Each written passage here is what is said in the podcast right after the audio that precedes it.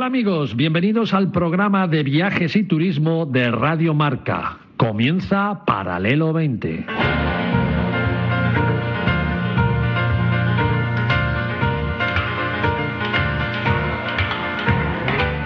Paralelo 20, presentado por David Agüera, Marcial Corrales y su equipo de colaboradores.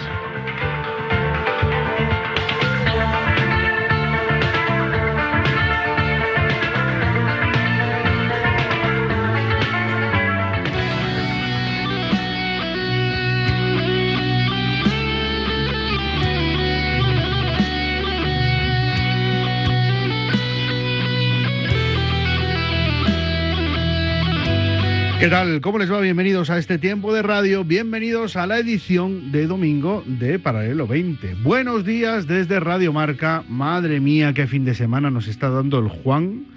Nos lo dio la Irene la semana pasada, este el Juan, a ver si viene Antonio el que, la que viene. Qué frío está haciendo, pero claro, a los que vivimos entre el Mediterráneo y, y Madrid, yo es que hace tres días en Alicante estaba a 21 grados. El tiempo se está volviendo loco, loco absolutamente. Y aquí hace un frío que me quiero morir. Eso sí, dicen que para la semana de Fitur, que arranca la semana que viene y que vamos a estar toda la semana trabajando, pues mm, nos va a dar un pequeño respiro. Así que a disfrutar de todas formas. Entre el, calor que hace en IFEMA y esa moqueta mortal que te deja para morirte, pues va a dar lo mismo porque vamos a acabar reventados. Una de las cosas que va a pasar en Fitur y que es maravillosa es que desaparece la marca Marinador. Miren ustedes, años y años y años escuchando Marinador Ciudad de Vacaciones, Marinador Ciudad de Vacaciones, pues desaparece. Y me parece una grandísima noticia porque con lo importante que es ese complejo, con lo grande que es ese complejo, con todo lo que se invirtió, al final se había convertido en una marca que no era buena promocionalmente hablando. Y me parece que ha sido una muy buena idea. ¿Cómo se va a llamar ahora? Magic World que tiene como una presencia eh, mucho más importante. Saben ustedes que lo ha comprado el grupo Fuertes, que es el Pozo, y que lo va a gestionar la cadena Magic Costa Blanca, con lo cual de ahí viene el Magic World. Bueno, van a hacer multitud de cuestiones, se lo hemos ido contando porque eh, somos unos amigos y se, hemos, se lo hemos ido contando, pero bueno, me ha vuelto loco porque van a tematizar los hoteles y van a hacer un Magic Sport Hotel, con lo cual va a estar tematizado todo con mundo sport. Hay una habitación que es un campo de fútbol que es una auténtica pasada. Van a hacer un Magic Games Hotel, que es un hotel tematizado solo con videojuegos, eh, para además un poco eh, de los 2000, ¿no? Un poco ochentero también, ¿no? Tematizado con Mario Bros y este tipo de videojuegos de hace unos cuantos años. Y después el Fantasy World, que es un hotel como si estuviéramos en Disneyland, ¿no? O sea, al final eh, con princesas, con ese tipo de cuestiones para los más pequeños, ¿no? Todo eso convirtiendo el complejo en el complejo de Europa con la piscina más grande de, toda Europa, ¿no? Con lo cual eso también es importante y con la mayor inversión de los últimos años en turismo. Por cierto, que esta, esta semana también se ha conocido que en el sector del turismo es España el que lidera la inversión mundial. Yo digo, ¿superamos a Arabia Saudí? ¿De verdad que estamos superando a Arabia Saudí? Pues sí, superamos entre lo público y lo privado a Arabia Saudí. Así que el sector está de lujo. Felicidades. Hola, Marcial Corrales. ¿Cómo estás, compañero? Pues a ver, varias cosas sobre lo que has dicho. Magic World. Magic World. Eh, a mí me sonaba Disney. A mí ¿De me verdad? sonaba Disney, lo cual ya engancha. ¿eh? Yo que Marinador, yo, yo tenía un, un buen... Pero yo creo que alguna gente, eso de Sí, Marina dos de razón, vacaciones y la sí. chica con el Sí, teléfono como que te llamaba, como no sé, se, se había quedado un de poco otro nivel, sí, ¿no? De un nivel más bajo. Me parece que si vas a invertir el dinero que vas Cierto, a invertir, cierto. lo que tienes que hacer es cambiar un poco todo, ¿no? Yo creo que la marca se le había quedado ahí un poco mm, de aquella manera. Magic World me gusta. Luego, en cuanto al tiempo, este Juan que Juan, bien Antonio, nos, va, Pedro. nos va a, a helar las lluvias para el mundo de la nieve. Es muy, muy importante porque casi, casi estábamos perdiendo la poca nieve que, que había, o la mucha nieve se convertía en poca. Y ahora va a entrar Juan y vamos a recuperar todas esas pistas blancas que necesitamos los esquiadores y el mundo de- del esquí. ¿no?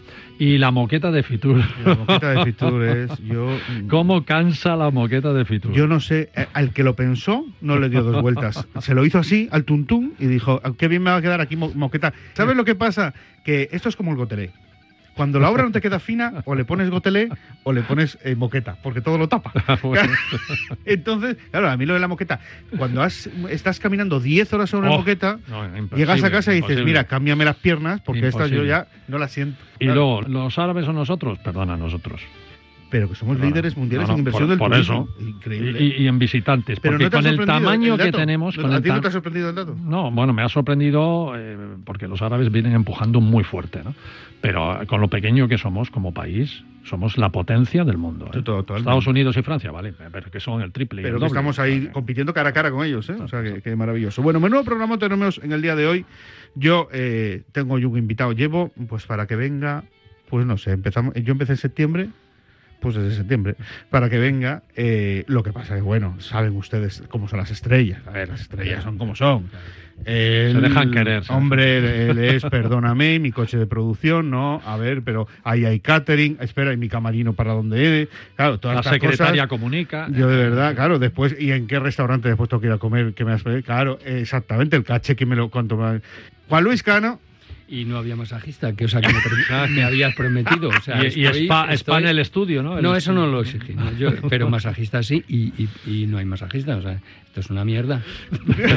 Perdóname. ¿qué tal? ¿Cómo estás, Muy amigo? bien, hombre, veo que aquí también tenéis moqueta, ¿eh? También, también. Tampoco acabaron la hora. del- Las moquetas, las moquetas, nosotros en- cuando estábamos en la SER, eh, una de las cosas míticas de Goma Espuma fue la moqueta del estudio. O sea, nosotros llamábamos en directo todos los días al, al propio Polanco para decirle que, que cambiar la moqueta porque eh, criaba ácaros que parecían centollos. Ah. Y entonces llegamos a. eh, conseguimos que la cambiaran, ¿eh? Y entonces lo que hicimos fue troquelar eh, la moqueta en trocitos chiquititos y, y con una ante notario certificábamos que cada trozo de moqueta era auténtico, lo, lo empaquetamos y lo vendimos para la fundación. Ah, muy bien. En un paquetito precioso y tal, con un muy bien, en, en- en- ¿cómo se dice? Envuelta, o sea, muy bien Embalada. embalada y tal, y con el certificado de O sea, autenticidad. hicisteis, hicisteis Sí, business sí, sí, con de la, la moqueta, moqueta, sí, sí. No, con, vale, con de- ácaros. Para la fundación, claro, claro. Ácaros los podías echar hasta en la paella. Era tremendo. Eh, bueno, pues con Juan Luis hablaremos de todas sus pasiones. Le encanta viajar. De todas. Bueno, de todas no tienes no. programa, tío. y después que tendríamos que Suficiente. emitirlo a ciertas horas para algunas. No, no, le- vamos a hablar de viajar, Muy bien. del submarinismo, porque es un loco el Sí, submarinismo, sí, y vamos a hablar de ese reencuentro maravilloso que ha habido de Goma Espuma, del que ha hablado todo el mundo, y que ha sido un éxito de audiencia en, en Movistar Plus, porque ustedes saben que cuando les ponen mucha, mucho arriba lo de Movistar Plus, cuando viene muchas, muchas semanas anunciado, es porque está teniendo mucha audiencia, por eso lo siguen manteniendo ahí. ¿Ah, sí? Y han estado ahí, ¿cuántas semanas habéis estado anunciándolos ahí en Mucho, el...? mucho. Eh, no sé, no sé. Yo creo que seguimos. Pues eso, pues eh, mantienen los que... Mira, hay una cosa, saben, hay una cosa con este con el reencuentro que es que ahora lo dices y, te dice, anda, lo que dijo la reina. Yo os he escuchado desde Sí. la cama de jovencito con el aparato Sí, aquí y sí. me he dormido con vosotros. Sí. Ahora lo dices y te anda, la reina, dices lo mismo que la reina. Digo, ya no, Sí. la reina dirá lo mismo que yo. Pero sí, sí. Teníamos muchísima audiencia. Era impresionante. Fíjate. Empezamos en el Mi año. padre me quitaba la radio. Pero dejarme presentar el programa y luego, ya Ah, que vale, no venga, la venga, entrevista, venga, Pero es que es, es, de- que me es- destroza es el historia. programa David, todas las semanas. Es historia. No soy historia, soy presente. Seguimos, eh, hoy vamos a estar por aquí, bueno, le vamos a tener por teléfono porque tiene una agenda, está en 10.000 medios de comunicación y no llega a Fran Contreras, que además tenía muchas ganas de ver a, a Juan Luis, y vamos a hacer con él la ruta de los milagros. Es un sitio, bueno, que, que lo tenéis que conocer porque es una auténtica pasada. Después hablaremos de moda. Yo no sé, es las gabardinas ahora, lloviendo, por ejemplo, y con frío. ¿Se usan las gabardinas o eso ya quedó para Colombo? Paco Cecilio, muy buena. La gabardina es como la moqueta, muy buenas. Antes de nada, me da cuenta lo mm, pobre de solemnidad que soy, porque yo vengo sin tantas alarcas como tú. Pero tú eres colaborador. Pero Sí, eso es porque vienes pero- constantemente. Pero yo vengo sin una vez. masajista, yo vengo sin coche de producción. ¿Ah, Yo Pero, vengo- tío, pero yo- exige. Sí, sí, yo soy pobre de solemnidad. Pero exige, vamos a ver, yo lo he exigido y no me han puesto una mierda, claro. Pero debes de tener más categoría que yo, porque yo también lo exigí y vengo gratis. O sea que- Pues igual que yo. La gabardina, la gabardina es como la moqueta, está de modé. La gabardina es una prenda que ya no se vende. Ahora se vende otro tipo de prenda, pero la gabardina ya ha quedado para los detectives. Para Colombo. Y los malos, y los malos.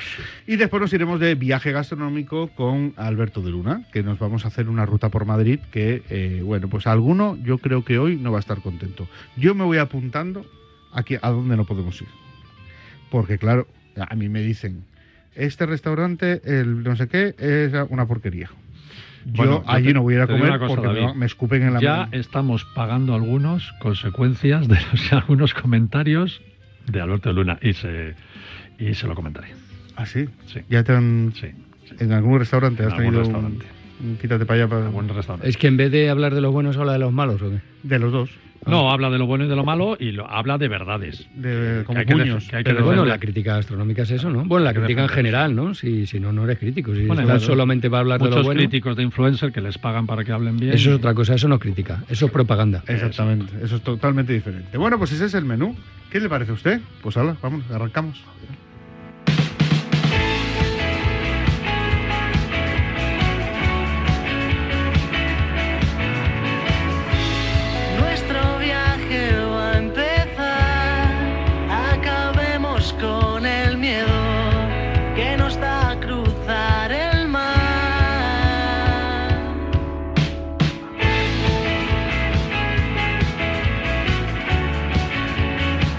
Pues acá arrancamos el camino por el mundo de la radio, por el mundo de la vida, de los viajes, y lo hacemos con el gran Juan Luis Cano. El gran no, tío.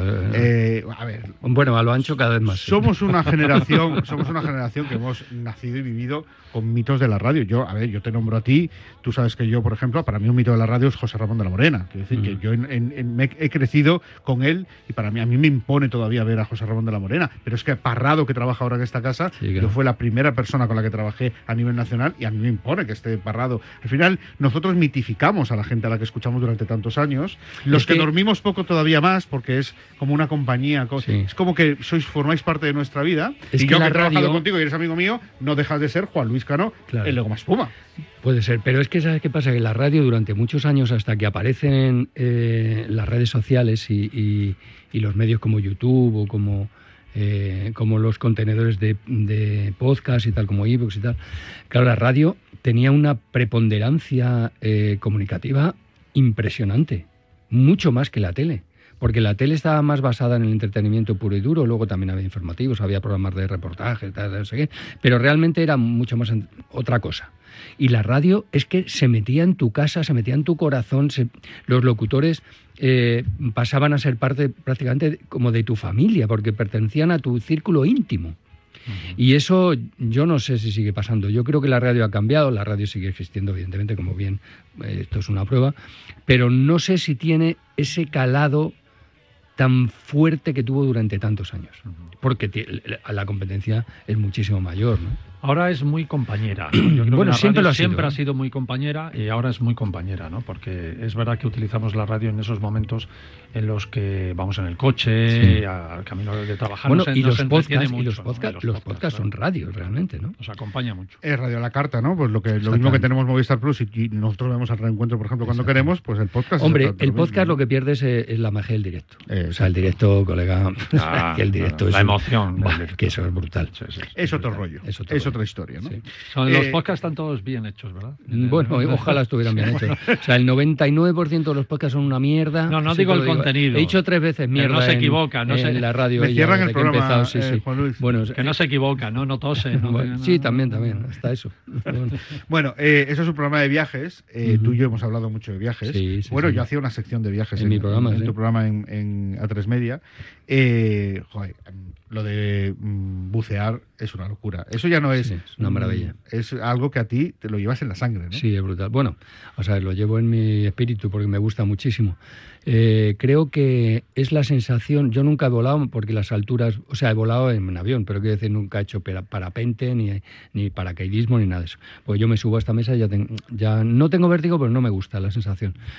Pero yo estoy seguro, porque tengo amigos que hacen eso y también bucean, y dicen que de verdad la sensación de volar se tiene buceando Mm. la sensación de ingravidez, o sea, e- e- ese, ese es que no, no lo sé explicar, no lo sé explicar, pero creo que la sensación de paz que te da y realmente estás en otro mundo, porque es otro mundo, Mm. eso no te lo da otra actividad. Yo te lo explico, porque yo hago parapente, he hecho a la delta y también buceo. Para mí no me da la sensación de volar, porque sientes la presión de- del agua. Y eso, pero Mm. visualmente, visualmente sí te da esa sensación. Es decir, cuando tú haces, por ejemplo, un buceo saliendo de plataforma, que es que andas Sí, con el equipo sí. y llegas al acantilado y en Sí, el acantilado ya te metes, tienes una sensación de volar. Es brutal. total- O sea, cuando das ese paso al, Es- al eso azul, es ¿no? brutal, brutal. Eso es al gran azul, ¿no? Te eso es lanzas y brutal. eso es como es la misma sensación que tienes haciendo parapente. Te acercas al borde de, de- de la montaña y tienes que dar el paso para saltar. Y es la misma sensación. En eso estoy de acuerdo. Pero es verdad que el agua estás un poco oprimido, estás como muy cerrado. y sin embargo, volando no sé. estás como muy. Bueno, muy puede ser porque yo no lo he hecho, pero yo esa sensación de libertad, aparte de que, claro, lo que estás viendo, lo que te rodea es todo marciano. O sea, es que es marciano. sí, sí, no, Entonces, total. claro, eh, se pasa el tiempo volando. O sea, tú de repente miras el ordenador y dices, "Joder, pero llevo ya 39 minutos. Pero ¿cómo es posible? Me he no- chupado todo el aire ya. No, yo, yo gasto muy poco, ¿eh? gasto poquísimo porque voy muy tranquilo. Entonces, Pues bueno. eso es, cuando tú alcanzas, ya tienes experiencia y tal, y alcanzas tu flo- flotabilidad rápidamente. Tranquilo y buena temperatura. Luego vas muy de cuerpo. tranquilo, claro. Si Bueno, pues frío, hasta aquí el curso de submarinismo eh, que han hecho Juan Luis y Marcial, Marcial y Juan Luis. eh, que es Padi un- 1, Padi 2. Bueno, pero sí que es verdad que es una maravilla. Bueno, si hubiera que recomendar un sitio, ¿cuál es el sitio que más te ha asombrado a ti para bucear? en los que yo he ido. Mm, Bueno, eh, vamos a ver, el, el sitio que más me ha flipado es un sitio al que no se puede ir. Y que yo iba porque nos colábamos. Que es un sitio en Cuba que es una zona militar, entonces lo tenía, lo, lo tienen prohibido y tal, pero nosotros posábamos por determinadas circunstancias.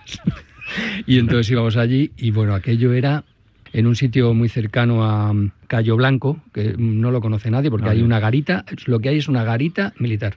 Y bueno, nosotros íbamos allí y aquello era brutal, o sea, es que parecía una piscifactoría, pero de todo, o sea, tiburones, mm, eh, tortugas, eh, todo el tipo de pez de arrecife, porque era un arrecife de coral, o sea, aquello era, pero en a- peces a mansalva, o sea, el agua absolutamente ¿Y transparente. dónde luego- está? ¿En el Caribe? Sí, está Digo, en el Caribe, en el Cayo- Caribe, sí. Cayo Largo y todo sí, eso, sí, ¿no? sí. No, más arriba. Que no lo una va a decir una que- vara- que una todavía viene y barbaridad. que. Pero bueno, luego he estado, luego he estado, yo que sé, me recorrió el mundo, o sea, el Mar Rojo es una barbaridad. Mm. Que por cierto, estuve este verano en el Mar Rojo y nos pasó una faena. Yo había, quería ir, había contratado el viaje a las Brothers para ver tiburón y tal, que me gustan mucho los tiburones. Y al día siguiente, bueno, esa misma noche se estropeó el barco. Y entonces ya no pudimos bajar y nos tuvimos que quedar por el norte, por la zona de Sharm el Sheikh, que también es una maravilla. Sí. Pero, pero bueno, no, tuvimos que quedar por ahí, pero yo iba a las Brothers. Oye, es verdad que, eh, o que viajes con la familia, o que eh, Sí. eh, vas así como de extranjis eh, en tu equipo de buceo, por si acaso puedes hacer buceo en algún Yo sitio. siempre me lo llevo. O sea, yo me vaya donde me vaya, me llevo mi maletón, con lo cual muchas veces tienes que pagar un extra de BT. Sí, sí, pero yo me voy a donde sea y yo me llevo mi equipo. de ¿Y has hecho aquello de dejar a la familia y decir, ahora vengo, Sí, irte a hacer, sí, sí, porque mira, has oído que en algún sí, sitio... Sí, sí, mira, eh, me acuerdo que es que eso fue brutal. Eh, yo estuve en, en Brasil, en la provincia de Natal, eh, en una zona que nos, allí no se bucea. Pero bueno, yo me había llevado el equipo y tal. Y, y ahí en internet, yo qué sé, todo el rato, a ver si encontraba tal, no sé qué. Y de repente encuentro a un tío, un centro, un centro, que estaba, no te exagero, a cinco horas del hotel donde estaba yo. ¿Qué me dices? Sí, sí, sí. Y entonces cogí, les dejé allí, se lo dije a mi familia. Oye, nada, Aquí os dejo esperáis una aquí que os dejo. a- No, no, estábamos en un hotel, ahí se quedaron ¿no? y me piré a cinco horas. O sea, es como si te vas Madrid-San Sebastián o más, más. Pues me fui. Llego allí, tío, y ni centro de buceo ni leches. Era un pescador que tenía un, un compresor, con lo cual llenaba las botellas y, y- y tenía una barca. ¿Y tenías que bucear Y- solo? Y entonces buceaba con él y con una americana, una norteamericana que también había ido allí, como yo. a tal. Total, que macho. Salimos allí, el buceo una mierda, no había nada que ver, porque evidentemente si no hay centros de buceo, es que no hay nada que no ver. Pero bueno, nos metimos allí a bucear y le tuve que sacar. ¿Qué dices? Te lo juro, se quedó sin aire. Se quedó sin aire porque iba nerviosísimo. No tenía ni idea.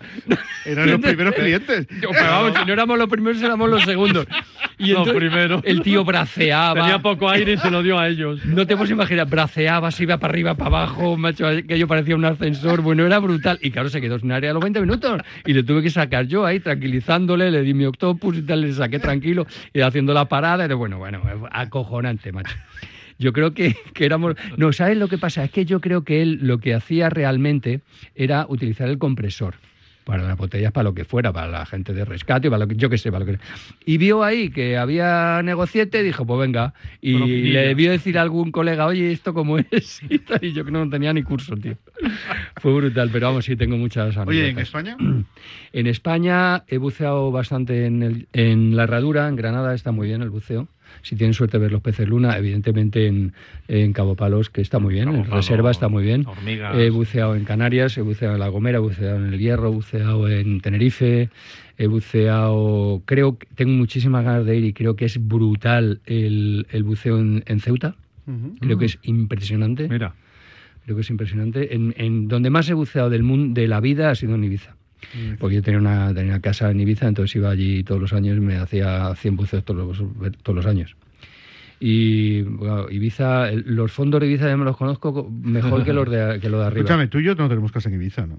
no, no, en Ibiza. Digo, María la Torre tiene- María Jiménez- tiene, María este la tiene. Hombre, la- perdona, es que yo he Yo sido... tengo casa en Benidorm, ¿vale? O sea, Bueno, puntúa igual. No te quejes. Puntúa igual. Voy, ¿Cuándo vas a venir? voy en, en marzo a día a dar una conferencia. ¿Así? Al- al- con, con la gente de. No en la calle, yo me pongo en la calle, me pongo allí un templete. No, al y- ayuntamiento, al ayuntamiento de Benidorm, ¿no? Pero No, mira, no, hablabas, es, es una empresa que organiza hablabas del, del Mar Rojo. Yo he tenido casa en el Mar Rojo, en Insugna. Ah, qué maravilla. Lo tuve con la revolución esta de ah, Claro, claro. primavera. Lo tuve que largar. Claro Eh, ¿has, has pasado algún mal momento dentro del agua? Sí, sí, sí, alguno he pasado, pero siempre por inexperiencia. Eh, he pasado un par de momentos chungalís eh, cuando empezaba. Uno en Menorca, precisamente me quedé sin aire.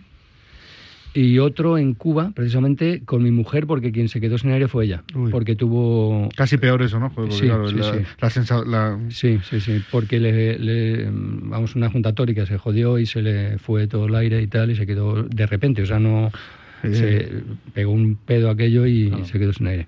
Y yo no creo que. No recuerdo ninguno. Si no más. controlas la situación atmosférica, te puede. De repente, el, el día está claro y de repente se pone negro, se pone negro, se pone negro, se pone negro y estás en medio de una tormenta y Sí. buceando. Eso sí, me ha pasado bueno, a eso mí. también. Y- A mí no, eso no me pasó.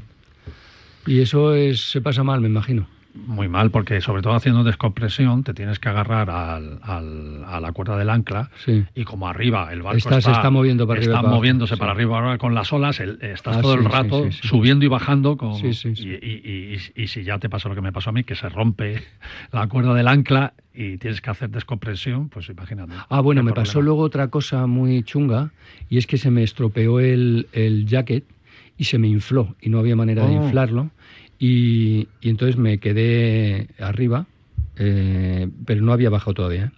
Y me quedé solo porque iba mi compañero, o sea, el que iba conmigo de pareja era novato y el tío en vez de esperarme y tal se piró con los con otro grupo y no dijo nada. Y me quedé flotando allí, ni se sabe. Y había muchísima corriente, me empezó a llevar para adentro, para adentro, para adentro, para adentro. El del barco, el marinero, me había visto, pero claro, no podía irse a por mí y dejar a 20, per- a 20 personas abajo. Con lo cual estuve durante tres cuartos de hora flotando solo en medio de la nada. Hiciste bien en no quitarte el chaleco. Sí, claro, claro. claro. Porque si te quitas el No, chaleco no, y claro, abandonas... claro. No, claro, claro. Lo que hice fue tirar los plomos Claro, y quedarme ahí con el jacket y tal, y hasta que fueron a. Bueno, pues Eso este sí es lo el, pasé un poco el segundo curso sobre buceo de... eh, ¿Qué hacer en situaciones? Bueno, eh, eh, destino, eh, ya fuera del buceo, destino que más te ha gustado en el mundo a la hora de viajar. Joder, que elegir uno, tío. Uno, me tienes que dar uno. Vamos a especificar. Un destino, ¿por qué? Por bonito, por... por am- ¿Por qué te haya llegado a ti? Ese, mm, ese viaje, bueno, pues a ti te ha marcado, te ha llegado por... A por lo mil mejor ibas por Puede la- ser el destino más feo del mundo, pues sin embargo, persona a que ti... te acompañaba también puede ser muy significativa para ti. Quizá Cuba. A Cuba. mí ya sabes que yo también, Sí. lo de Cuba, a mí Ya llevo me mucho- hizo un crack en, Sí. en el Llevo en el muchos cuerpo. años sin ir, pero he ido 16 veces a Cuba. Y fíjate que no es el país más bonito, ¿eh? No, no. No lo es para nada. Pero Tiene sí- algo especial. tiene algo especial. Muy es- auténtico. Sí. Y luego, tío, es que yo estoy seguro que es como España en los años 50. O sea, la, la gente en la puerta de la casa con la mecedora, todas las puertas abiertas, tú pases por donde pases puedes entrar que te ponen un cafetito. Totalmente. Eh, yo, yo creo que, que es España en los años 50. Y luego es que es alucinante, porque es que todas las familias cubanas, todas han tenido un antepasado español, pero un abuelo. No estamos hablando de, de hace 500 años, no, no, un abuelo. Es que esto hacha- hasta el año 1898 era una provincia española. Es que es así. Es que era una provincia con todos los, los, los derechos y deberes que tenía, eh, yo qué sé, Murcia, igual. Y se nota, se nota. Y Eh, luego, no sé, son muy cariñosos, a mí me encanta Cuba. Somos, verdad tre- que somos no. tres amantes de Cuba. ¿eh? No, no tres. sé, la verdad es que es un auto. Bueno, a mí es un país que me marcó, él lo sabe, que me marcó Sí. desde que lo vi y, y se te mete ahí dentro Sí. y no hay forma de sacarlo. Es una sensación de pertenencia también a, a Cuba que es una cosa que no me ha pasado con ningún país que he visitado. Bueno, y como la música, y como es la Y música bueno, la cubana, música- por favor. Y, esa, y, es- Por y ese ambiente musical de en la calle. Te recibo con una sonrisa Sí, sí, y bailo. Y después hay una cosa que a mí, me- no sé si os pasará a vosotros, que es la educación. Esos niños, qué educados son. Sí. Cómo te sonríen, cómo te piden las cosas, por favor. Es un pueblo cosa- oculto, ¿eh? es un pueblo Sí, sí, Sí, oculto. Eso sí, es. que, que es que me- me- a mí me... me- no sé, Digno. me- Es que tienen una gran dignidad. sí, sí, totalmente. Pues mira, hablando de la música, te voy a contar una cosa que me pasó el primer viaje que yo fui a Cuba, que fue en el año, fue en, en el 94, por ahí era cuando estaban todavía en el periodo especial. La En esa época estaba trabajando yo allí, estuve dos años Sí, trabajando, pues, del que- 92 al 94. En los Pues, ¿qué te voy a contar? Pues estaba en un sitio en Trinidad que se llamaba La Canchanchara, que era un sitio donde la gente iba a tomar una copa. Poco para guiris, pero para guiris cutre. Ah. Y entonces había tocando un grupo de, de son tradicional. Y había un pianista, un contrabajo, un tres cubano, una guitarra y el cantante, y unos maracas, o unas congas, no me acuerdo. Y entonces éramos allí en el público, pues no sé, unas 50, 60 personas, todos cubanos, menos yo, el único guiri era yo. Y de repente sale una niña, estaban tocando las canciones de toda la vida, las que no sabemos de toda la vida de son. Y entonces llega una niña y le dice algo a- al cantante. En el, cuando acaba una canción, entre que empieza la otra, sale una niña y le dice algo al oído. Entonces el, el cantante se va a hablar con el pianista. Y el pianista, nadie sabe por qué, se coge, se levanta y se pira. Y entonces dice el cantante, bueno, pues hemos tenido un problema porque acá el compañero del piano tuvo que ausentar y a no ser que haya alguien que sepa tocar piano acá con las canciones eh, nuestras de siempre, pues vamos a tener que suspender. Y levantó la mano dos tíos, dos pianistas entre el público. qué bueno. ¿Pero dónde te pasa eso, tío? Aquí te va a pasar. ¿Dónde te pasa eso? Es En verdad, Cuba, es en verdad. Cuba, Eso es. en Cuba o en Cádiz, cierto. con la guitarra. Bueno, En Jerez. eh, un país que no hayas podido visitar o que mm, se, se te haya quedado ahí en el... Que no haya podido, pues mira, me apetece muchísimo, muchísimo eh, Japón. Y solamente está una semana en Tokio. Pero me apetece mucho conocer todo Japón, o sea, viajar por ahí. Y luego me apetece muchísimo también eh, ir al polo, que tampoco lo conozco, ni el, ni el Ártico ni el Antártico, pero sí que me apetecería eh, viajar por ahí. Pero Japón es que creo que pasa como el fondo del mar, creo que son marcianos. Entonces, me apetece mucho y luego eh, creo que, que debe ser una preciosidad. ¿Sabes cuál- que yo hice un viaje a Japón y estuve un día? ¿Ah, sí? En el aeropuerto. ¿no? Estuve un día en un hotel porque eh, fue un viaje que nos invitaba ¿De Japan escala Airlines. No, no, Japan Airlines a conocer la primera clase de Japan Airlines y no se les ocurrió otra cosa de vuelta. que hacer ida y vuelta. Ah, qué fuerte. Entonces, claro, yo le decía, es que son 12 horas para allá, 12 horas para acá. Claro. Eh, yo odio el avión ahora mismo. Si te tengo que hacer yo un artículo ahora mismo del avión, te escupo la cara. O sea, claro, eh, tengo un- ya, ya no sé ni dónde estoy. Y después nos pusieron como gran atención, en- era- íbamos en, en primera y tienes tu habitáculo, que era el- el- la primera de Japan, es una pasada. Y nos pusieron a una, a una azafata para que nos atendiera cada uno de nosotros. Entonces tú te quedabas así medio dormido y te tapaba. Claro, una incomodidad. Te daba un como- besito en la pero frente. digo, pero esta, esta señorita, que es mar- maravillosa, Claro, ¿por claro. qué está aquí? Claro, claro. Era- era-. Te va a sorprender, Juan, te va a sorprender Japón porque las ciudades son una cosa. Yo solo conozco Tokio. Tokio sí lo conozco. Bueno, pues eh, las ciudades como Tokio, Osaka y tal son una cosa y luego Japón es otra. Por eso me apetece. Es muy rural, pero muy rural, Claro, muy claro. rural. muy Cambia rural. mucho. Por eso me apetece mucho conocerlo. Pero es muy rural hasta el punto de que tanto en China como en Japón, por ejemplo, los niños en el campo eh, llevan la ropa interior con apertura. ¿Eso lo sabías? Eso en China, Japón. Yo En Japón no. también, Sí. en la rural de- eh, con apertura para no ensuciársela a esto y bueno, y así poder Sí, hacer. sí, qué fuerte. Bueno, eso pasaba en mi barrio cuando era pequeño yo. Como mi abuelo.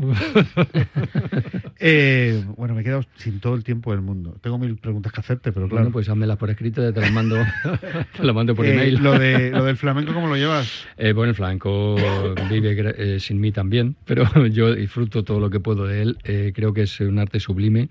Creo que es una, un género musical maltratado y mal querido en España por desconocimiento, no por otra cosa, sino porque la gente no lo conoce.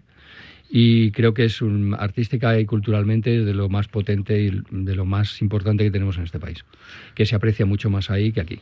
Por ahí Totalmente. que, que aquí. Y que es Totalmente. maravilloso. Y yo sigo disfrutando de él. Oye, que es un placer, como siempre. Lo mismo ¿eh? te digo, cuando quieras vuelvo, dejando claras unas pautas, es decir, la masajista que tal, el, el jacuzzi, o sea, el camerino con jacuzzi, el coche de mis, lume- misulina, esa, ¿cómo se llama? Lumes- limusina, limusina y el caché, y yo vuelvo cuando quieras. Que lo que necesitas era la insulina, no era la Eso, eso, eso, eso, eso, eso. Que, oye, quédate un poquito que viene Fran y así le saludas. Ay, pésimo pesado. Ay, va, va, va. Vale. Juan Contreras. Eh, vamos, dale.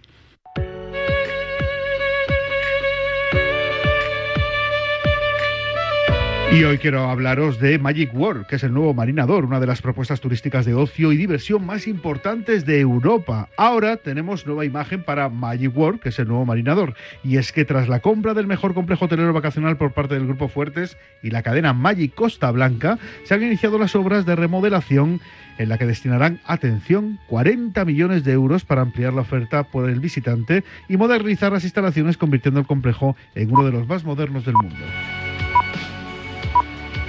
Magic World, el nuevo marinador, abrirá sus puertas en verano de 2024 con 1.229 camas y mejoras en innovación, eficiencia y sostenibilidad. Una auténtica pasada que sitúa al resort como un destino turístico destacado, atrayendo a viajeros tanto a escala nacional como internacional, posicionándose como uno de los principales complejos turísticos de Europa. Entra ya en marinador.com y descubre las ofertas y propuestas que ya puedes reservar de cara a este verano o llama al 964 72 72 70. Recuerda, Magic World, el nuevo marinador, nos atiende y están preparándose para nosotros. Volvemos o vuelven con nuevas instalaciones y mucha diversión. Nos vemos en junio. Cuarta planta. Mira, cariño, una placa de Securitas Direct. El vecino de enfrente también se ha puesto alarma. Ya, desde que robaron en el sexto, se la están poniendo todos en el bloque. ¿Qué hacemos? ¿Nos ponemos una? Yo me quedo más tranquilo si lo hacemos. Vale, esta misma tarde les llamo. Protege tu hogar frente a robos y ocupaciones con la alarma de Securitas Direct. Llama ahora al 900-103-104. Las apuestas de goles llegan a Radio Marca. De domingo a jueves a partir de la una de la madrugada, analizamos las mejores claves y los mejores consejos para apostar con responsabilidad y la mejor información posible. Las apuestas de goles llegan a Radio Marca. Con Pedro Pablo Parrado y Javi Amaro. Llega la jornada maestra del Movistar Fantasy Marca, una nueva competición para que demuestres que eres el auténtico maestro del fútbol y en la que puedes ganar 100 euros en una tarjeta multiregalo. Haz tu equipo cada jornada con solo un jugador de cada club y demuestra que eres el rey del fantasy.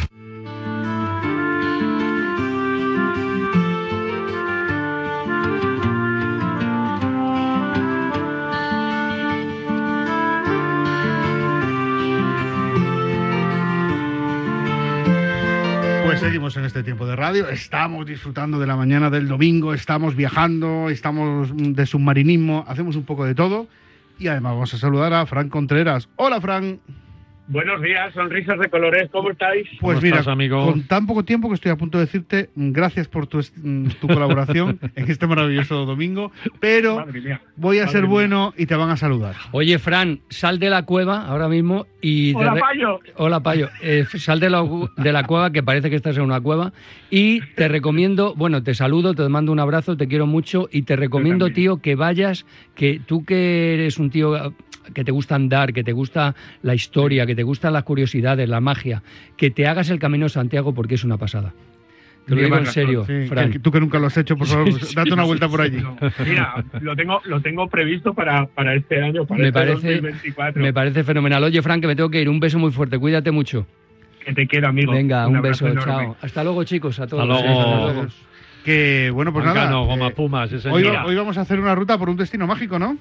Sí, y, y, relacionado en cierta parte con, con, eh, con la novela de Juan Luis, Yo fui santa, porque mira, hoy te propongo ir a la tierra de mi abuelo, eh, rojiblanco de pro, que el pasado jueves apretó desde el tercer anfiteatro para que mi Atlético, nuestro Atlético de Madrid, ganara al Real Madrid y los eliminara de la Copa del Rey, todo hay que decirlo, y esa tierra es el antiguo reino de Jaén. Hoy te propongo, Marcial David, hoy os propongo a todos, a toda la familia de Paralelo 20, viajar a el antiguo reino de Jaén y hacer una ruta que es llamada la Ruta de los Milagros. Y es un viaje singular y mágico que cabalga entre la fe, eh, la tradición, la costumbre y la veneración popular, el curanderismo. Pero no es muy, pero no es muy conocido, ¿no, Fran? Absolutamente. Mira, em, se vertebra en tres ciudades, en tres aldeas, más que tres ciudades. Podemos tener Alcalá la Real como eje, pero vamos a ir a Cerezo Gordo, a Olla de San Ural, Castillo de Locubín y Noalejo. Y esos cuatro lugares, esas cuatro aldeas que están en la llamada Sierra Sur, que son las sierras de Valdepeñas y la Sierra Mágina de Jaén, antaño una zona despoblada, eh, aislada, humilde sencilla. Bueno, esas tres aldeas son los lugares donde vivieron eh, tres, tres personajes que son fascinantes. Luis Aceituno Valdivia, Ángel Custodio Aranda y Manuel Fernández, más conocidos como el Santo Aceituno o Santo Luisico, Santo Custodio y el Santo Manuel. Hoy sus casas, incluso sus tumbas, son lugares de peregrinación, son santuarios improvisados donde en pleno siglo XXI, igual que a principios del siglo XX, que es cuando comienza la estirpe de estos sanadores populares, sigue acudiendo o siguen acudiendo cientos de personas. ¿En, qué consiste esta tradición mágica de curanderismo popular? Bueno, ellos tenían supuestamente la capacidad de obrar prodigios, de sanar a las gentes, de dar consuelo a los tristes, de dar eh, consejos en momentos de dificultades y como te decía, en esta parte de, de la Sierra Sur de Jaén, antaño aislada, bueno, donde no iban ni los médicos, ¿eh? a estas aldeas escondidas en los valles, a estos cortijos, ellos eran como un hombre, mi- hombres milagro. La saga de esta estirpe comenzó con, con Luis Aceituno, era un labrador, un muchacho que tras una supuesta aparición celestial recibe el don o la gracia, como es llamado en tierras jienenses, estas capacidades curativas o sanadoras, y en su casa, hoy en el cortijo del Cerrillo, hay un improvisado altar y hasta él acuden cientos de personas. La ruta Escúchame una cosa, escúchame una Dime. cosa, no te me tires a la piscina, que voy fatal de Vale. tiempo hoy, te lo digo de verdad. O sea, lo de hoy es horroroso porque ha venido Juan Luis y ha dicho, el tiempo de Fran me lo, me lo quedo yo, que no pasa nada. Te lo dejo, a él siempre, a sus pies. Por eso, por eso que, que es así. Que escúchame una cosa, eh, remata, remata que, tengo mucha prisa. Bueno, que, que les propongo que a todos los toda la familia de viajeros de Paralelo 20 que hagan una ruta singular marcada por por no solamente la fe, está claro que no todo fueron milagros ni prodigios, que hay explicaciones para todos, pero que esta ruta de los milagros en la Sierra Sur de Jaén nos va a descubrir tradiciones y costumbres que no debemos ni de perder ni de olvidar, que forman parte de ese patrimonio cultural intangible que llamaríamos en turismo, que es nuestra España mágica. ¿no? Ver casas que son santuarios, fuentes a las que acude la gente a recoger agua, bueno, y la vida de unos tipos fascinantes. Ninguno de ellos llegó a cobrar dinero mm, y, y todos ellos siguen siendo en pleno siglo XXI no solamente venerados en Jaén, sino en toda España y fuera de nuestras fronteras. Así que para descubrir un mundo mágico todavía vivo en esta era de tecnología digital, bueno, pues la Ruta de los Milagros, Sierra Sur de Jaén, Sierra Mágina, Sierra Valdepeñas, es mi recomendación en este viaje por nuestra España mágica. Lo cierro así, ¿te parece bien, David Marcial? Muy bien, muy Bueno, bien. genial. Perfecto, lo has Muy hecho bien. genial. Bueno, lo has hecho genial. Por resumido, cierto, sí, por cierto, rápidamente, eh, no me hagas mucho comentario que te conozco. En Adiós. marzo estaremos eh, haciendo un programa especial sobre el camino de Liébana en Cantabria. ¡Ole! No, qué bueno. Ole, Ahí está. ole, va- Señor. A caminar, somos crucenos. ¿Ves? Y llevaba el payo, Juan Luis llevaba razón. Yo, por cierto, que como ha estado ahí y lo habrá dicho, si no, lo vuelvo a recordar yo. Fundación Gumaspuma.org. Pequeños proyectos, pero que se hagan. ¿sabes? Adiós, Porque adiós, estamos- adiós, te ahí quiero, adiós. todos, todos, venga. Bueno, Paco, de verdad, a mí me va a dar un infarto cualquier día. Te lo digo de verdad. Paco Cecilio, te hemos dejado para lo último. No, pues los últimos serán los primeros. Será, será para ponernos la gabardina y irnos. A ver, viene la ciclogénesis explosiva de Juan. Ha venido Irene. Dice que después va a venir no sé quién. ¿Cómo vamos elegantes y abrigados? Porque es una cosa que es muy difícil muchas veces. Porque claro, tú tienes frío, te pones, pues eso, una, un pluma, plumas delantes, ¿no? Bueno, pues te pones ahí un, un- que dicen en mi tierra un gabac, ¿no? Un anorak, y- y- pero no puedes ir elegante, es imposible. Pues depende cómo sea tu vestir. Si vas con traje o americana, puedes llevar el típico abrigo, que todavía hoy un buen abrigo de lana se puede usar, lo que ya se lleva menos en la gabardina, como hablábamos al principio. Y si no, ahora hay muchísimas prendas que la principal característica de todas ellas es que son muy ligeras, estilo plumín, estilo pluma, estilo parca, estilo anorak. La principal característica de todas es que son cortavientos, que son impermeables y que fundamentalmente no pesan nada, nada, nada. Son comodísimas para, por ejemplo, no quitártela cuando entras en el coche, que muchas veces conducir es incómodo porque antes las prendas pesaban mucho. Son muy ligeritas y lo que puede parecer muchas veces que nos pasa en la tienda, que la gente piensa que al ser tan ligera no va a abrigar, son aislantes, con lo cual puedes ir bien vestido en función de cuál sea tu outfit de ese día y ir elegante a la vez, ¿por qué no? Yo uso para esquiar cortavientos, ¿eh? Sí. Sí, sí. Claro. Como hago mucho ejercicio y me tiro por fuera de pistas y todo esto, sudas mucho, entonces los cortavientos son los mejores y te vas a abrigar. Si lo principal de este tipo de abriga, de este tipo de prendas, perdón, es no que no te entre el frío, David y Marcial, sino que no se vaya al calor de tu cuerpo. Claro. Es que esto es lo fundamental.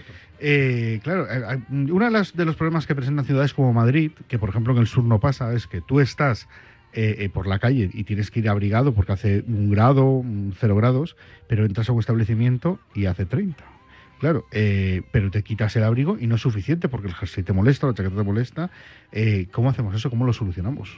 Pues es que muchas veces con llevar esa prenda de abrigo superior es suficiente. Con que lleves tu camisa y un jersey de algodón finito es suficiente para no pasar frío fuera y no pasar excesivo calor dentro. Lo que es indudable es que cuando entres al interior de ese establecimiento, de ese restaurante, te tienes que quitar el abrigo o el plumín, eso es indudable. Pero que un, suave, un, un leve, un sencillo jersey de algodón que no te haga que también te tengas que quitar dentro de ese restaurante, de ese establecimiento, dos prendas, porque eso sí que ya es más molesto. Y la prenda del pantalón, esa es otra.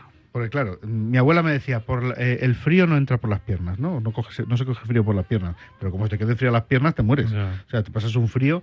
Eh, ¿Cuál es? Porque claro, aquí estamos entre el vaquero, eh, un chino, pero eso, mm, el frío... Pana, David, Pa- pana en la- invierno. La, no. pana es de los 80, ¿no? No, perdona, perdona, la No, pana no. está. Se la a pana- llevar, sí. Mira, el vaquero es el pantalón. No ha pasado de moda nunca. Junto, justo. El, se ha quedado como un clásico, como el vaquero. El vaquero es el pantalón más vendido del mundo y el que más frío te da en invierno y más calor te da en verano. Sin embargo, es el Es pantalón más vendido del mundo. El algodón es una prenda para primavera o para otoño y en invierno la pana, pero es que tienes pana de cinco bolsillos, tienes pana gruesa, tienes pana fina y sobre todo, y últimamente que yo por ejemplo los he introducido en mis colecciones, los pantalones de pana con licra, vas abrigado y cómodo, tanto que te preocupa la comodidad, David. Anda, licra con Sí, pana. sí, claro, claro. ah, pues claro. yo te, te- te tengo que comprar uno. Cuando quieras, para, para probarlo. Date mucha prisa que este invierno se me están acabando. Señora, que me los quitan de las manos. Y lo que pasaba con los pantalones de pana es que tenía un diseño antiguo, pero ahora se está es que actualizando y tiene todo. un pantalón de pana precioso. Como coge el pantalón de algodón, lo puedes llevar slim fit, estrechito, con la caja baja, ajustadito. Luego llevan licra, son comodísimos. David, pantalón de pana para este invierno. ¿Y colores? Pues yo, por ejemplo, en mi colección tengo tres. Un beige, que digamos que es para el clásico. Tengo un mostaza, un mostaza que es un color amarillo precioso.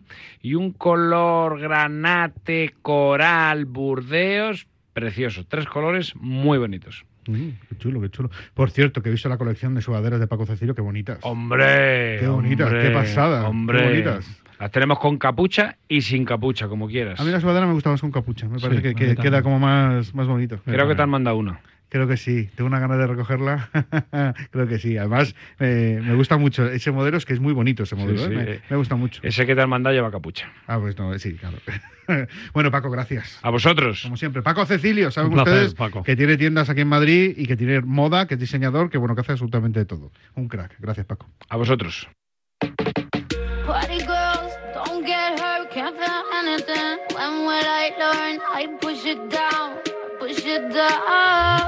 Seguimos disfrutando del mundo de los viajes, del mundo de la gastronomía y del mundo de la crítica. Aquí disfrutamos mucho del mundo de la crítica porque tenemos, a, aparte del disfrutón, ya saben ustedes que tenemos a un disfrutón en el programa que sufre por nosotros y que prueba los mejores restaurantes del país por nosotros. Él va probando y nos va diciendo aquí no vayáis, aquí sí, aquí espera que repito, ya te digo yo si tienes que ir o no tienes que ir.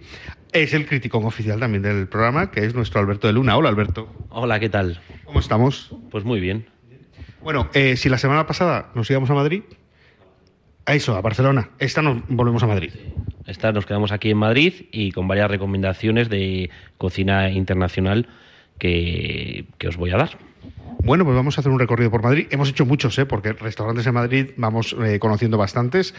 La verdad es que con Alberto vamos haciendo recorridos por eh, Madrid, por Comunidad Valenciana, por la zona de la provincia de Alicante, que también conoce varios, por Málaga, evidentemente, porque eso también los conoce mucho. Me falta Santander, porque tú has, via- has viajado mucho a Santander, a mi tierra, has veraneado mucho allí. Eh, y yo no sé si tienes muy localizados los restaurantes de Santander. Me imagino que la Bombi y todos estos los tienes ubicados, ¿no? Sí, o sea, yo tengo casa en Santander. Lo único es que el, el- ya lo conté en algún programa, que, que soy un chaquetero y, y después de tener mis hijos eh, lo he cambiado por Marbella. Ya, pero no se puede comparar. Quiero decir, me- lo siento por ti, pero Marbella tendrá todo lo que quieras, Jeques y todo lo que quieras, pero Santander como ciudad no se puede comparar prácticamente a nada en, en España. O sea, Santander eh, me parece precioso, pero, pero eh, hay que reconocer que es una ciudad dura. Quiero decir, el invierno ahí es duro. Yo el, día de mañana, si me jubilo, quiero jubilarme en, en Marbella. Entonces, eh, a mí Santander me encanta, pero ¿qué pasa? Que en verano no me la puedo jugar a que de repente me haga malo eh, dos semanas, que si mi hijo tiene que ir a, a la playa y de repente se pone a llover, porque ahí en verano te puede hacer las cuatro estaciones en un día. Vamos a ver, pero tú cuando eras un chaval y veraneabas con tu hermano, ¿dónde ibas? Sí, sí, pero bueno, los tiempos... A, a- ¿Dónde ibas? Sí, sí, a, a- Santander de toda la vida. ¿Y, y a qué has pasado buenos veranos? No, no, los mejores de mi vida han sido en, en- en Santander. A, a- a eso, quédate con eso, quédate. Soy padre, la comodidad de, de- de- de Marbella, el tener la casa a pie de playa, conociendo que las playas, obviamente las de Santander, son infinitamente mejores que, que las de Marbella, el agua, bueno, el agua están las dos igual de, de frías, pero el agua en sí es mucho mejor, de Santander, o sea, todo es mejor, eh, pero Marbella me da una serie de comodidades y de planes que Santander. Ahora con niños pequeños no, cuando ya sean, o sea, es que tengo tres años y, y recién nacido. Dentro de tres años más, cuando ya tengan seis, siete, pues sí, pues ahí tienes el club de tenis y tienes muchos planes que hacer. Pero por ahora, Marbella. Bueno, eh, ya, Recomendaciones para Santander, que eso lo podemos hacer en un programa. Hacemos. quiero que un día haga recomendaciones de mi tierra, porque de la otra, de, mi otra tierra, yo tengo tres tierras, ya lo saben ustedes, mi tierra, tierra que es Santander, la provincia de Alicante, que llevo viviendo ahí toda la vida, y Madrid, que evidentemente como estoy aquí, pues también es como, como estar en casa. Pero eh, que eso, y después de Alicante, que él, claro, él dice mucho de Málaga, Marbella y todo ese rollo, pero a él la zona de Altea, su apartamentito en Benidorm y todo eso también lo disfruta, ¿eh? que también es disfrutón. Sí, sí, o sea, yo todo el, el- o sea, yo parte del, del verano también lo paso por la zona de, de Altea. Ya te dije, mi hermano está de notario en, en Villajoyosa y vive en Alicante, por lo cual también es una zona que, que también podemos hacer un programa un día específico con sitios, por ejemplo, de Alicante ciudad. Bueno, eh, pero nos quedamos en Madrid. ¿Y qué vamos a recomendar? Comida internacional. Sí, vamos a tocar un poco de México, eh, Argentina y Japón. Pues venga, empezamos con México. Yo fui hace años a un mexicano, no me acuerdo cómo se llamaba, que estaba, estaba cerquita de aquí, eh, de, la emisora de radio, estaba cerquita. Eh, no me acuerdo cómo se llamaba. A ver si me acuerdo de lo que vas hablando tú de cómo se llamaba el mexicano, que comí de lujo, pero de lujo. ¿eh? Sí, a ver, cada vez en, Madrid cada vez va- van abriendo más, más mexicanos, está bastante eh, de moda. Entonces, uno de los eh, últimos que fui que, que me, que me encantó, este fue invitación, eh, se llama Ticuí. Está en, eh, por, el, por una calle al lado del Círculo de Bellas Artes. Eh, como jefe de sala tienen a, Arturo, que viene de Punta Arena. Punta Arena es otro de los grandes mexicanos que hay aquí en Madrid, que está aquí eh, por, por Alberto Aguilera, en la Casa de México. Entonces, eh, o sea, es un concepto que, que- que me encantó. No, no es el típico mexicano que puedes entender de, tacos, aunque sí que los tiene, pero es un, poco cocina eh, más de México, de- más profunda. Eh, yo no he estado en México, o sea, que eh, eso lo, lo- lo tengo que dejar eh, claro, por lo cual ¿No has estado en México? no, es el, el- México es uno de los países que tengo Qué poca vergüenza no haber estado en México. totalmente. He estado en Asia, yo- en Japón he estado tres veces, por ejemplo. Eh, en- en- Tú eres muy de Japón, estás todo el día en japonés, esas historias de pero no sé por qué en México, no sé, no sé por qué, y me arrepiento muchísimo de no, no- de no, no haber ido a México. Y quiero ir, pero además no quiero ir cinco días, o sea, quiero ir a, a conocerlo en profundidad, nada de playas además, de, de- o sea, DF y conocer un poco de zonas de, de- de la gastronomía allí que, que- que me apasiona, pero no, no he podido estar, no, no se puede ser perfecto. Bueno, pues hay que ir, ¿eh? Hay que ir porque México es uno de los viajes mejores que puedes hacer en el mundo. La verdad es que es un destino único, único, único. Bueno, más recomendaciones, Alberto. Bueno, siguiendo con, con este, lo que decía, pues eh, tiene una barra fría de pescados eh, en la que, bueno, pues van jugando con distintas elaboraciones. Pues yo que sé, una tostada de atún, una dorada curada, campachi con macha, ponzu y manzana, un tiradito de gamba blanca con aguachile y tal. Luego tienen eh, una piedra de, comal, que es como una, piedra muy grande que debajo hacen fuego y entonces que te sirve a, modo de plancha, ¿vale? Entonces ahí pues tienes tacos de birria wagyu, pulpo con frijol puerco. Luego tienen un pescado a la talla, que para los que no sepan es como un- el, pescado cocinado al carbón o a las brasas, abierto así en mariposa y le echan una salsa de adobo de chiles y aquí el pescado a la talla que hacen me pareció espectacular. Y luego todo eso se complementa con quien tiene una coctelería muy fina. Yo, por ejemplo, los cócteles me gustan nada con, casi nada de azúcar, o sea, no me gustan lo- los dulces, no me gustan eh, eh, así muy cargados, me gusta una, una, una coctelería más delicada. Entonces aquí tienen ciertos cócteles que me parecieron excelentes, o sea, de estos además peligrosos que te puedes beber varios, eh, tal, con mezcales, tequilas y tal. Entonces, ticuí como mexicano así que de reciente apertura, eh, top. Bueno, yo evidentemente, siendo mi comida favorita todo lo que sea picante y una de mis bebidas favoritas el tequila, pues para mí mexicano es básico en mi gastronomía, ¿no? Yo entre tailandés y mexicano viviría prácticamente, porque los picantes son maravillosos, tanto los de Tailandia como los de México, y después el tequila me encanta y el mezcal es una puñetera pasada, con lo cual a mí me gusta, me gusta mucho. Bueno, más recomendaciones. Un día tenemos que hacer un programa de, mexicanos de Madrid, porque digo que hay, que hay muchos, Magüey, eh, eh, Chachachán, o sea, decir que hay, muchos que merecen la pena, así que un día nos centraremos. Pero bueno, seguimos. Ahora pasamos a Ceferino. Este es un asador ar- argentino que ha abierto en Jorge Juan 27, o sea, una parrilla argentina, eh, local muy, muy chulo. Eh, eh, no es el nivel gastronómico de Lana, pero no tiene esos precios. Es decir, Lana es el, gran asador, aunque eh, ellos son argentinos, pero toca un poco de todo, pero es el gran asador de carnes, de, el gran templo de carnes que hay en, en- en Madrid.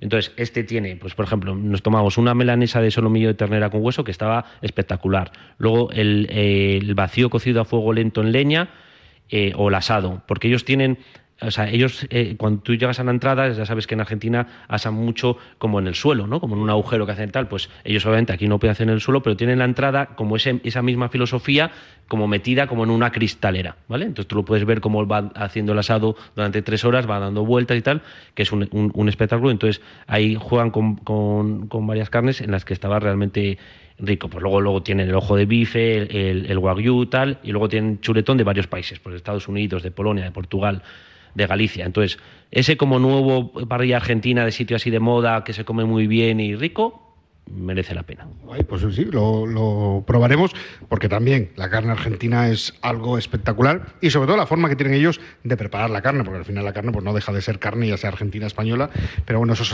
asados de tira, que es como ellos preparan la costilla, que es totalmente diferente del corte como lo comemos nosotros, pues es muy recomendable, ¿no? Y además posiblemente sea más, más sabroso. Y después la entraña, que es algo muy argentino y que a mí me parece un platazo si lo haces bien. Si se te va la mano, pues te comes una suela de zapato como, como un piano. Pero la entraña es un plato espectacular.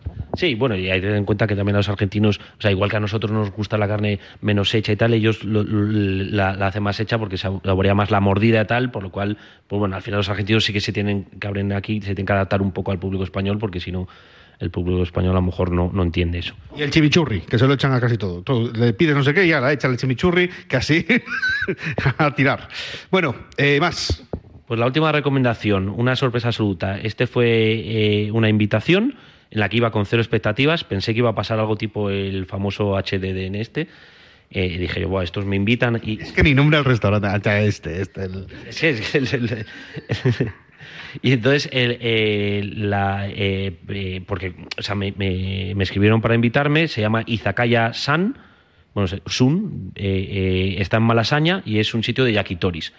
Entonces, a veces cuando te escriben para invitarte a ciertos restaurantes que no son muy conocidos, dices, uff, estos se la están jugando. O sea, el- hace poco me, invitaron a, Floren de Domezain, que está aquí al lado de, mi despacho. Coño, ese restaurante sabes que va a funcionar. Quiero decir, es un restaurante con un nombre, pues que te invitan obviamente pues para que, aunque acepten la crítica, pero son restaurantes que ya conocidos que dices, oye, sé que voy a comer bien, pero hay otros como este que no conocía de nada que, que se la juegan. Y entonces aquí iba con expectativas eh, pequeñas y me encantó. Es un sitio de yakitori. Los yakitori, recordad que son las brochetas estas japonesas. Podemos recordar el famoso chispa, de los yakitoris que nos hizo, que no quiero insistir con, con chispa porque los yakitoris que nos hizo fue un regalo de, me- de merienda, aunque luego lo, lo co- lo cobrase a 100 euros, pero Acordaros que era el pollo de Mercadona, ¿vale? Para, el que se haya quedado sin memoria prácticamente, pues eso, que tuvo esa comparación maravillosa que era parecía pollo comprado en Mercadona. Bueno, entonces, es eso, eso, eso mismo hecho aquí, en un sitio humilde, que, es, que son solo tres personas, el dueño que es el que hace el yakitori, por lo cual eso te da la garantía de que solo si está él se abre el restaurante, su, pareja que, que le ayuda en cocina y, la cocinera, ¿vale? En sitio es muy pequeño, muy, muy pequeño, ahí digo, en, Malasaña, y entonces los yaquitos que tomamos todos estaban excepcionales. O sea, digo, qué, qué, bueno y tal. Y tomamos como cosas curiosas. Uno que se llama el chouchin, que se forma de los ovarios de gallina y a los óvulos inmaduros dentro de los ovarios y le echan unas asas especiales. Madre mía. Luego otro de, de piel de pollo. ¿Cómo le llaman el chauchín este? Anda, que, qué guasa tiene. Y, y y estaba rico, ¿eh? Estaba, estaba muy rico. Luego, eh, eh, tienen eh, uno de piel de pollo que me pareció espectacular, alitas, corazón, molleja, hígado de pollo, que toda esa casquería que en otro sitio nos había gustado por la mordida más dura y tal, aquí estaba todo hecho eh, riquísimo. Lengua de ternera. Luego tienen chaguan musi, que es como una natilla de huevo que ellos luego pues le echan eh, setas, almejas y tal. Entonces, como restaurante así, yakitori especial, diferente, bar- o sea, no pagué, pero los precios son baratos. De aquí 30, 40 euros, hombre, nosotros nos tomamos casi toda la carta y habremos pagado con saques y tal, pues más de 100 euros por persona. Pero porque te invita, o sea, estamos disfrutando tanto que dijimos, oye, pues ya ya que queréis que opinemos del restaurante, o sea, que, que os digamos nuestra opinión, pues empezamos a probar y disfrutamos muchísimo. Y merece el chuchín este de los ovarios de gallina, merece la pena, ¿eh? que, está, que está rico. Ya te he visto, ya, ya te he visto que. A ver, hay que tener en cuenta que también Alberto ha pasado una época jodida, ¿eh? que acaba de ser papá. Entonces, cualquier cosa de estas le llama la atención. Pero bueno, entonces este es muy recomendable. Sí, así para, para algo diferente, rollo asiático y tal, eh, eh, del- si te gustan eso, ¿eh? los yakitores y, y que no solo tienen de pollo, ya digo que también tienen de ternera, pero sobre todo de, de pollo. Y aunque sea esa casquería, yo creo que, que- que es un sitio que- que va a gustar. Bueno, pues las recomendaciones para comida internacional aquí en, en Madrid. La verdad es que, bueno, pues hay un poco de todo. Mexicano, argentino, el, el- el japonés que tiene que faltar. O sea, eso no puede faltar. Siempre hay japoneses. ¿Cuántos japoneses has recomendado? Que a mí, la- la- el- o sea, a mí Japón me encanta. ¿Y tailandeses por qué no? Que es mi comida favorita. Ojo, pues que, que tailandeses, que hay Thai Gardens, el Krachai que está por aquí. Tai Zafra, que está también un cerquito de aquí. Y, y, no sé, a lo mejor porque, porque no, no sé por qué no voy a tailandeses, la verdad. Pues hay que probar, hay que probar. No, no tengo ningún ningún motivo. Igual que la comida india me encanta, pero tampoco le, le trabajo mucho. O sea, Benares, que tengo aquí también al lado del despacho, me gusta, está bastante bien. Luego tiene los Taj Mahal, que son más baratos.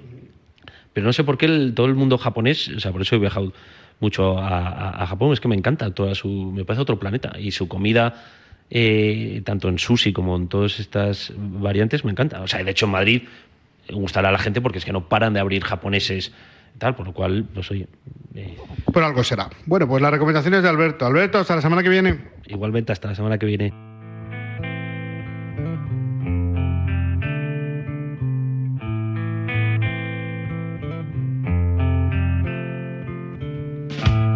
Y así transcurrió un día en la radio. Saben ustedes que nos lo pasamos genial y que, como siempre, todo lo bueno pues tiene su fin, Marcial.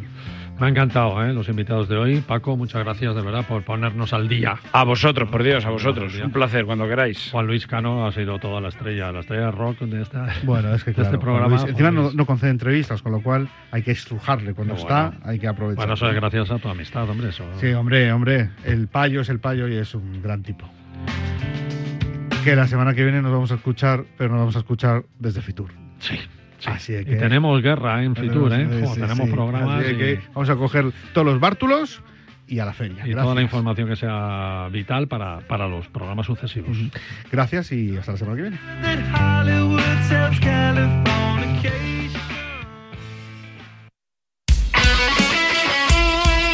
El deporte es nuestro. Radio Marca.